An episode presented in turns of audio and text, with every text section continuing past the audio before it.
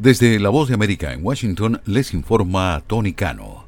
El expresidente Donald Trump llegó este lunes ante una multitud de partidarios a un tribunal federal en Florida para una audiencia a puerta cerrada en el caso penal que lo acusa de mal manejo de documentos clasificados en la más reciente serie de comparecencias judiciales en el calendario de temporada electoral de Trump. Partidarios con pancartas y banderas se reunieron frente a una valla del tribunal. Un mensaje de equipo de campaña de Trump con el asunto Estoy en los tribunales otra vez advertía que oponentes no especificados quieren arrestarme y borrarme de la papeleta electoral.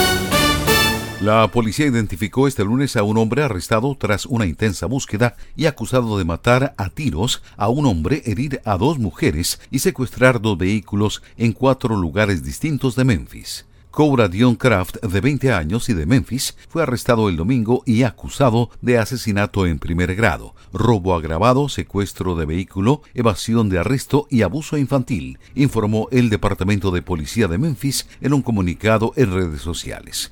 Los documentos judiciales disponibles en Internet no detallan si Kraft tiene abogado por ahora. Un pastor de Connecticut fue arrestado por acusaciones de que vendía metanfetamina cristalizada desde la rectoría de su iglesia, informó la policía. El reverendo de la iglesia metodista en Woodbury fue arrestado luego que la policía recibió una pista sobre drogas, informaron autoridades. Escuchan una producción de La Voz de América.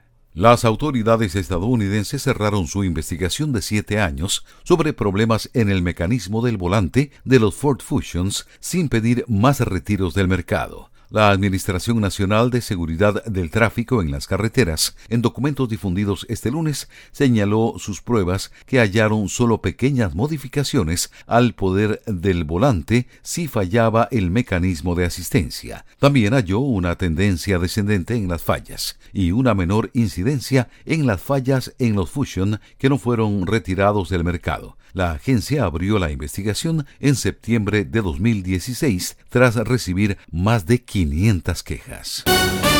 La mujer que abrió fuego en una mega iglesia de Texas antes de ser abatida por dos guardias de seguridad portaba un fusil tipo AR, según documentos de la orden de allanamiento difundidos este lunes por la Fiscalía. La agresora fue identificada como Genesis Yvonne Moreno, de 36 años, en la orden de allanamiento para una vivienda en Conroe, a unos 64 kilómetros al norte de Houston.